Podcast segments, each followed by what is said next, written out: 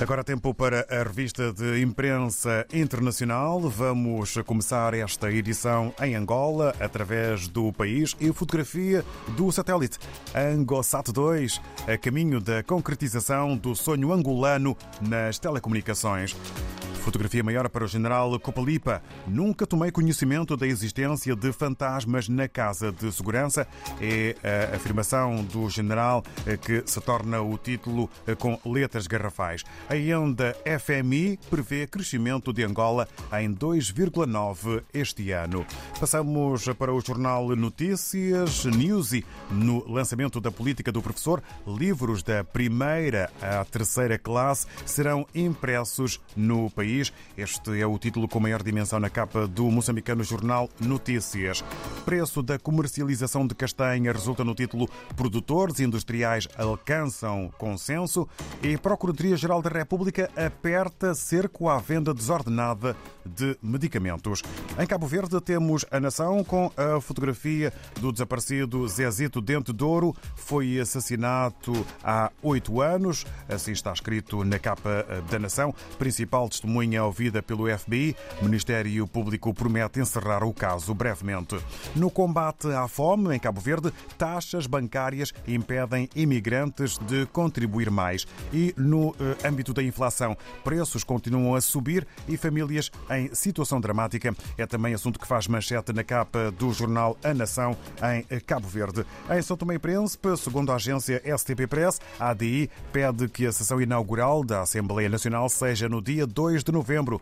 E Federação Portuguesa, ou melhor, Federação São Tomense de Futebol, organiza curso para árbitros a ser ministrado por técnicos da FIFA. Vamos até ao Brasil e até à Folha de São Paulo com uma grandiosa fotografia da Basílica de Nossa Senhora Aparecida durante missa no dia da padroeira do Brasil, no interior de São Paulo. Letras garrafais para o título País precisa superar ódio, diz arcebispo de Aparecida. Ainda da taxa de trabalhador no mercado é menor do que no pré-pandemia. É mais um título que está na capa do jornal Folha de São Paulo, no Brasil. Regressamos à África. Tempo agora para cumprimentarmos o Filomeno eh, Sambu, eh, que está na redação, na Guiné-Bissau, na redação eh, do Jornal Democrata. Vamos com o Filomeno Sambu saber as últimas. Filomeno, ora viva, muito bom dia. Ora, viva muito bom dia, ouvintes da RDP África. Sejam bem-vindos a mais uma edição da revista de imprensa desta semana, 13 de outubro de 2022, do jornal O Democrata. Nesta quinta-feira, o Democrata destaca na sua capa polêmica a volta da legitimidade ou não da CNE para gerir o próximo processo eleitoral na Guiné-Bissau com o título Caducidade da CNE. Juristas divergem sobre a legitimidade da CNE para gerir as eleições e um deles defende o consenso político.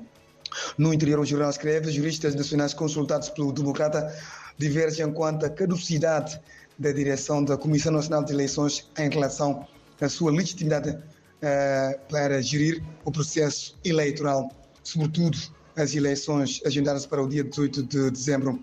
Uma corrente defende que a eleição da nova direção apenas pode ser feita na Assembleia Nacional Popular e por dois terços dos deputados, mas a ANP está dissolvida e a Comissão Permanente não pode substituir a plenária do Parlamento.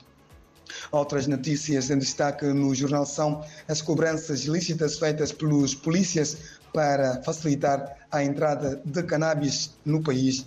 A previsão para a colheita deste ano agrícola, feita pelo Instituto Nacional de Pesquisa Agrária e possível adiamento das eleições legislativas de 18 de dezembro na Guiné-Bissau. Sobre estes três temas, o jornal escreve: tráfico na linha de fronteira, polícias enriquecem-se com cobranças ilícitas para facilitar a entrada do cannabis no país. O presidente do INPA eh, defende a dinamização da pesquisa agrária no país. O governo admite possibilidade de as eleições serem adiadas na Guiné-Bissau. É tudo. O próximo encontro está marcado daqui a uma semana. Bom dia.